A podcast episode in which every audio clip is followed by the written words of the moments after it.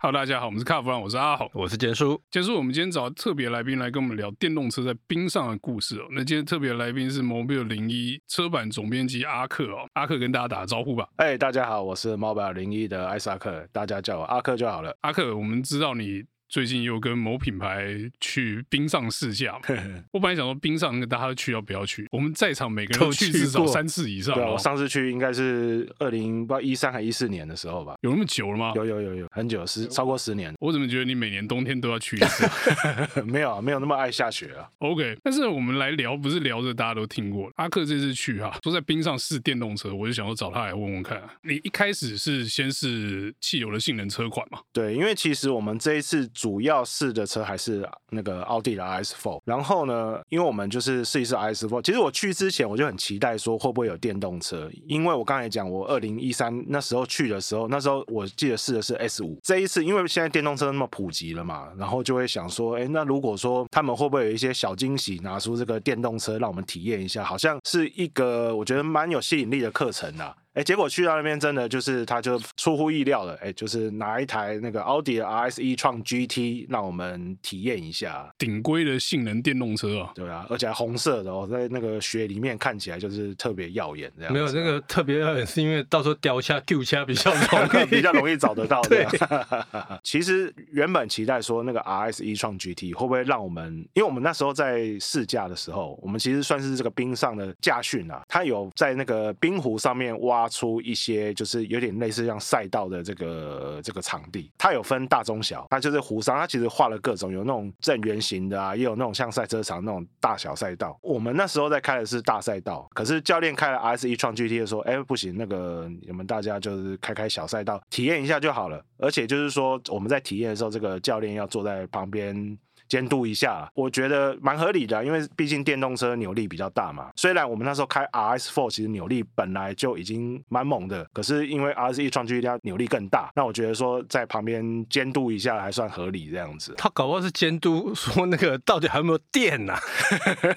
我觉得他一开始就先打预防针，你就跑小圈，对，你跑小圈就好。坚叔讲那个电，其实后来我觉得也印证刚才你讲的那一点，因为我们那时候 RS e-tron GT 让我们体验大概是一。一个人跑个两圈这样子，一个人跑两圈，一圈我记得大概那个赛道应该两公里左右，对，差不多四公里左右。对，就是一个人跑四公里。然后那我们那一团其实去了有二十个人，OK，对，二十个人。那如果说二十个人每个人都跑大概就是八十公里左右，对啊。那你要想这个车其实续航力应该都有破四百嘛，对啊。那八十公里应该算小 case。可是我觉得就是一个就是真的太冷了。我们那时候我记得最低温到零下三十度，那应该掉电掉很快啊。我其实我那时候没有特别去注意到那个仪表板的那个电量显示，因为其实一边你还要兼顾说那个车子，因因为我们在开的时候一直在滑移嘛，一直在漂移，有时候光转方向盘跟控制那个油门就有点来不及，没有太多时间去注意那个电量还剩多少。只是后来教练就是提醒，就是说，哎，那个我们因为我我不是刚刚说我们有二十个人，对，那大概体验完大概十个人左右吧。啊，教练就说，哎，那我们这个 R S E 创 GT 的这个部分呢，哎，我们今天先休息一下，呃，十个人体验完，那另外十个人就有点。不好意思，那看看晚一点能不能再调另外一台车来让大家体验一下，这样子就是跑了四十公里就收车就对。没有，我觉得阿克刚刚在讲说他没有去注意到仪表那个电量哦。其实我觉得不是那个那个他在开车状况的时候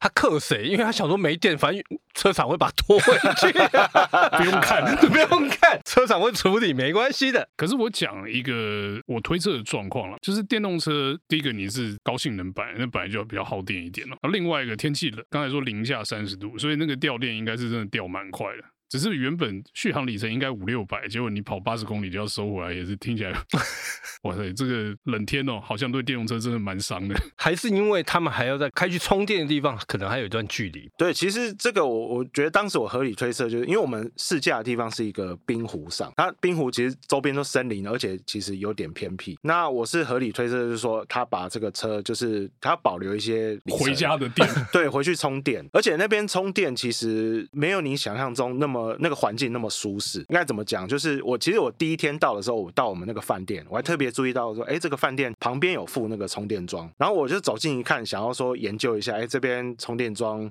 因为它充电桩它是有点就是露天的，就跟我们在台湾一般看到的像 U-Power 那种充电桩一样，它就是那种露天的，在在铺路在外面。所以说我走近一看，发现哎，它充电桩结冰了，充电桩自己都结冰，就对 对，因为其实我们去的前几天，我到的前几天，它那边在当地在下大风雪，所以大风雪你看嘛，就是你在铺路在外面充电桩。久了，它那个被冰雪覆盖，它就会结冰结冻嘛。嗯、那你如果说要把那个充电桩拔起来，当地人跟我讲，就是说，其实他们随身都要携带温水。当你遇到，譬如说车门结冰啊，还是这种充电桩结冰的时候，哎，就是洒个热水，应该就可以稍微解冻一下这样子。所以我觉得说，他们其实这种低温环境的充电，其实我觉得要考量的东西很多啦。光拔充电桩这个可能就遇到困难。另外一个就是说，哎，充电的时候的效率是不是在跟这种一般舒适的温度比起来，会不会有所下降？我觉得这个也是一个要值得考虑的地方。哎，我记得我们前阵子那个节目有聊到嘛，美国大风雪 那个电都一直充不进去的问题啊。我记得我们那时候研究结论是说，因为电池要能充电，它不是要先把温度升起来？对，没错。结果充电桩给的电连让电池加热都没办法，所以电就一直充不进去这样子。所以我觉得在很冷的地方搞电动车好像不是那么适合哦。我觉得我们在台湾用电动车还蛮爽。其实我觉得冷的地方，我觉得不止电动车，我觉得一般车其实。都会有问题。我我再举个例子，像我们那时候光在开 RS4 的时候，因为我们在那个湖上开嘛，啊，有些人可能就是不小心可能会插到旁边的雪堆，会动弹不得，你就要等等人来救援嘛。你插在雪堆的时候，你的轮胎基本上就是被雪埋住，然后通常这个时候你的车子被拖出来的时候，车上就会看到哎那个胎压过低，因为你的轮胎已经在泡在那个在雪里面，所以说你的轮胎里面空气的温度是极低的，这个时候就会显示胎压不足，然后这时候哎。又拿出我刚刚说的法宝，那热水拿出来浇一下，哎，胎压就稍微恢复正常了。就是一直玩热胀冷缩的游戏，就对了。哎、啊，所以去那边真的随身要携带这个保温瓶啊，而且那个保温瓶要大瓶的吧？对，你看你充电要用，车门要用，轮胎也要用，哎，对啊。哎，真的必备的。接下来我们从这雪地转到一般的用车环境的情景好了。好，哎，阿克，你最近不是有去芬兰、挪威那些地方吗？那你觉得在这种真的很冷的地方，电动车真的有办法普及吗？我们是听说挪威的普及率非常高啊。其实我觉得这个要把它分成两件事来讲，就是低温是一件事，低温是说，像我刚刚讲，就是其实任何车在低温环境下其实都不是那么的好用，不会让你开的那么舒适。另外一个的话，我觉得就是电价，因为为像挪威跟芬兰，我觉得两个地方电价其实是这个差别是蛮大的。因为挪威它本身有这个天然的资源，所以它电费是很便宜。像我几年前我去挪威的时候，我发现到哎一个还蛮令我震惊的现象，那个大概是呃二零一八一九年，你你要想那个时候台湾其实电动车还只是可能只有 Tesla 或者是呃你上 Leaf 那些，少数几部而已。对，那时候台湾电动车还不像说现在那么多选择。可是我那时候到挪威的时候会发现说，哎电动车普及的程度比我想象中多很多，因为他们电动车他们挂的车牌比较不一样，所以你一眼就可以看出它是电动车，然后我还记得我去到一个那种应该算是那种公有停车场，大型的停车场，有点像那个洛阳停车场这样那么大的停车场。对啊，我会发现，哎，每一个停车位后面都有这个充电桩。哇，那整个停车场几百只充电桩啊！对啊，我想原本我还以为是那种，就是可能寒带地方他们都有那种，就是帮车子那种水箱加热那种。那种插电的，结果不是，它是真的是充电桩，因为停在那边的车都是电动车，然后插着充电桩在充电，所以那个普及率其实那个时候就已经比我想象中多很多。可是像我这一次我到芬兰，因为我后来也有到市区嘛，到芬兰市区赫尔辛基那些，后来会发现说，其实路上的电动车反而没有想象中来的那么多，可能有看到 Tesla，可能有看到几台宾士的电动车。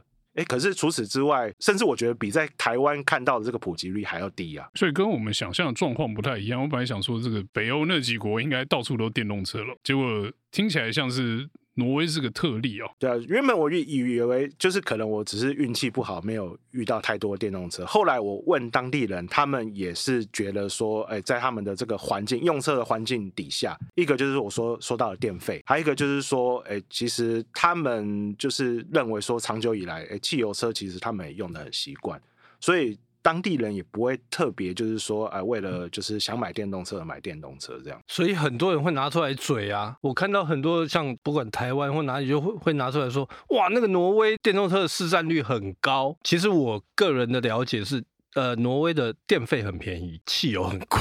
对，而且还有一个就是挪威，我刚刚还没有补充到，就是挪威他们当时现在我不太清楚，可是当时我说我去的那个时候，他们对电动车在路上的路权有一些特别的优惠。对，啊、譬如说，我记得是那个停车，对不对？市区停车有个什么停车证之类的。对，还有就是像他们有一些有点类似像台湾那种高承载的这种路段，或者是那种它是譬如说呃公共运输公车或者是计程车走的专用道路，那个时候他们允许电动车可以走那条路。那可是你这普及之后也可以，大家塞在那里，对，大家就塞在那里。所以我才说那个时候看是这样，现在我觉得就不一定，这个要求证一下。刚听阿克讲，我补充一个有趣的东西哦，就是其实我印象中在北欧啊，那个车位旁边有插头这件事情，好像很久以前就普及了，但是不是给电动车充电用的。我之前有问过他们说，哎，你那个插头到底是干嘛？他们就是说给引擎跟油箱保温的，就是避免这个水箱跟油箱结冻。在台湾可能很难想象说这个插头到底是你这一个汽油车上面插一个插头什么意思？看不懂啊。那你只有在露营区才看得到吧？对，因为台湾比较不会遇到像我刚刚讲低温的状态。哎，这时候这个保温瓶又要再拿出来了。在台湾保温瓶都用不到，你根本不会有车门结冰的时候嘛。其实我觉得低温的时候用车是有蛮多麻烦的事情啊。不要说低温了，你光是下雪就已经麻烦的要死。基本上出门你就先铲雪嘛，想办法把车门打开。打开车门之后，你还发现雨刷还粘在玻璃上，转不起来。没有，我记得我以前在加拿大的时候，然后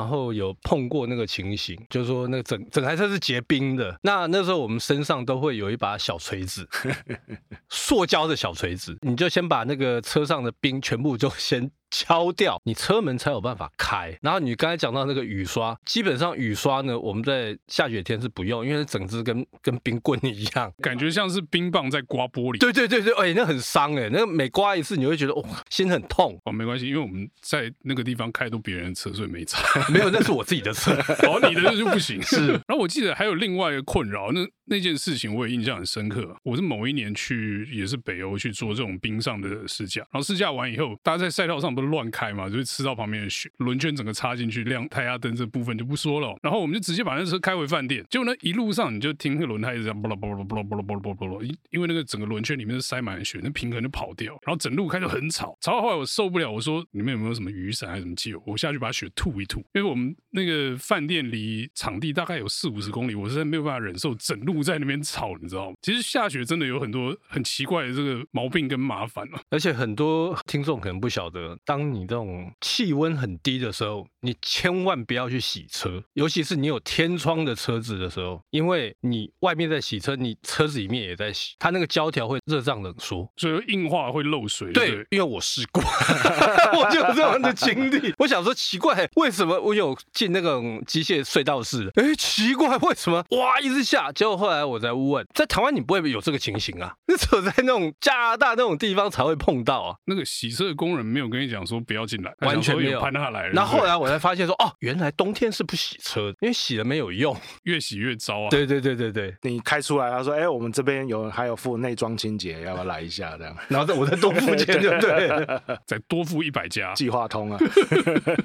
对，所以我觉得这个在这种寒冬好了，或者是说在雪地开车，其实那个美感蛮多的。对啊，没错，台湾人其实很少遇到这样的状况。我觉得现在有可能大家比较有机会遇到，就是去北海道开车啊。我昨天才刚才看一个电视，电视上在讲说，你雪地的时候自驾，除非你技术很好，不然的话建议不要啊。因为在雪地或者是路面结冰的状况之下，跟在一般路况下开车是真的是差蛮多的，完全不一样。那我们今天很高兴阿克来上我们节目，那我们今天有关于雪地驾车还有电动车在冰上的诸多不便故事呢，就到这边告一段落。谢谢大家收听，谢谢，谢谢。